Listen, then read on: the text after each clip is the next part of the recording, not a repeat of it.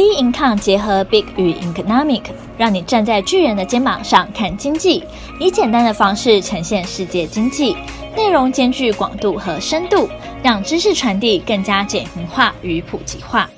各位听众好，欢迎收听本周全球经济笔记。美国参院表决基础建设法案，财新公布全球五百强企业。佛奇表示不会再度封锁。八月二号，美国总统拜登政府首席防疫顾问佛奇表示，尽管疫情加剧，但疫苗效果极佳，不太可能再次实施二零二零年式的封锁。佛奇最早发现 COVID-19 变异株 Delta 使确诊骤增，当中太多患者没有接种疫苗。目前，美国已发现金、送新车等奖励措施，鼓励民众施打疫苗，却仍有一亿符合资格的民众还没有接种疫苗。根据约翰霍普金斯大学最新统计，八月一号，美国累计确诊病例突破三千五百万例，全球感染率在过去十六天增加近三倍，染疫不治人数累计达六十一万三千两百二十八例。纽约州新增确诊病例七日平均值也较上一周增加八十一 percent。美国纽约州长郭摩呼吁酒吧与餐厅等民间企业只服务有疫苗接种证明的顾客，以避免病毒突变成抗药性病毒的最坏情况发生。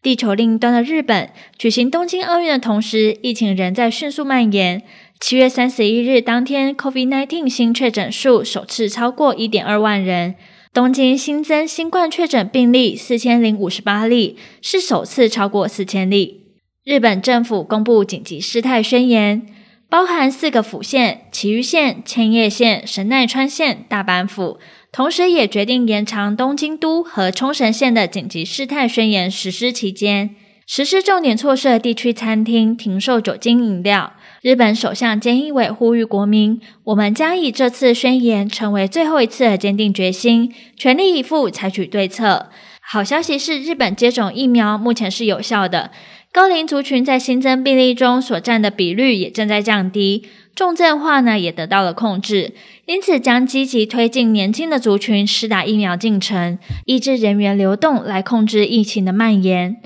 美国参院表决基础建设法案。八月一号周日，美国联邦参议员敲定规模约一兆美元的基础建设方案细节，这是数十年来最大的美国联邦基础建设支出，其中包含了一千一百亿美元的道路和桥梁新支出，七百三十亿美元用于电网升级，六百六十亿美元用于铁路和美国国铁。六百五十亿美元用于宽频扩张，五百五十亿美元提供于清洁饮水，三百九十亿美元提供于运输，力拼本周表决通过，期待能帮助总统拜登的经济措施再跨过一大里程碑。参议院多数党领袖舒默说，参院准备在几天内就这两党协商的版本交付表决。而周日参与协商的民主党和共和党参议员也梳理这份长达两千七百零一页的法案，并做了一些细微的调整，大致敲定法案文字后，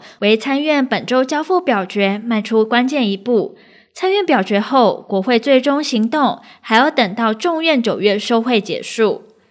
财新公布全球五百强企业，八月二号，美国商业杂志《财富》。公布二零二一年财富世界五百强榜单。财富杂志在一九九五年第一次发布涵盖工业企业和服务性企业的财富世界五百强排行榜。今年是财富杂志连续第二十七次发布这份全球大公司排行榜。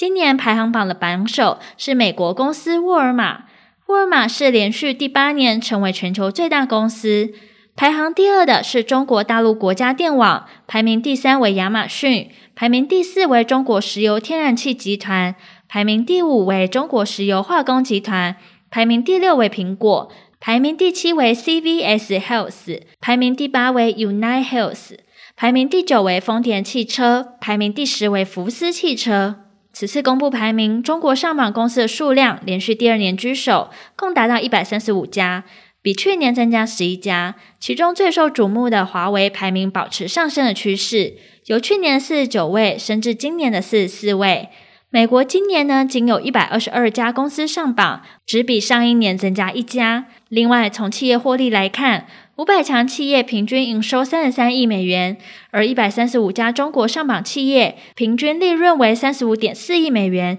高于五百家公司利润。而美国企业的平均获利也下降到五十一亿美元。今年迈入榜单的中国银行共有十家，这十家银行利润占全部上榜中国企业利润总额四十一 percent。若不计算银行所得利润，中国上榜的非银行企业一百二十五家，平均利润只有二十三亿美元；一百一十三家美国非银行企业平均利润接近四十七亿美元，超过中国公司两倍。而台湾企业中有八家企业进榜。鸿海是唯一跻身前百大的台湾企业，排名第二十二名。其后依序为和硕两百三十五名，台积电两百五十一名，广达三百二十四名，仁宝三百三十九名，国泰金三百四十六名，富邦金三百八十八名，及伟创四百二十一名。今年全球五百强企业的地位仍然举足轻重，这五百家公司的总营收加总相当于全球 GDP 逾三分之一。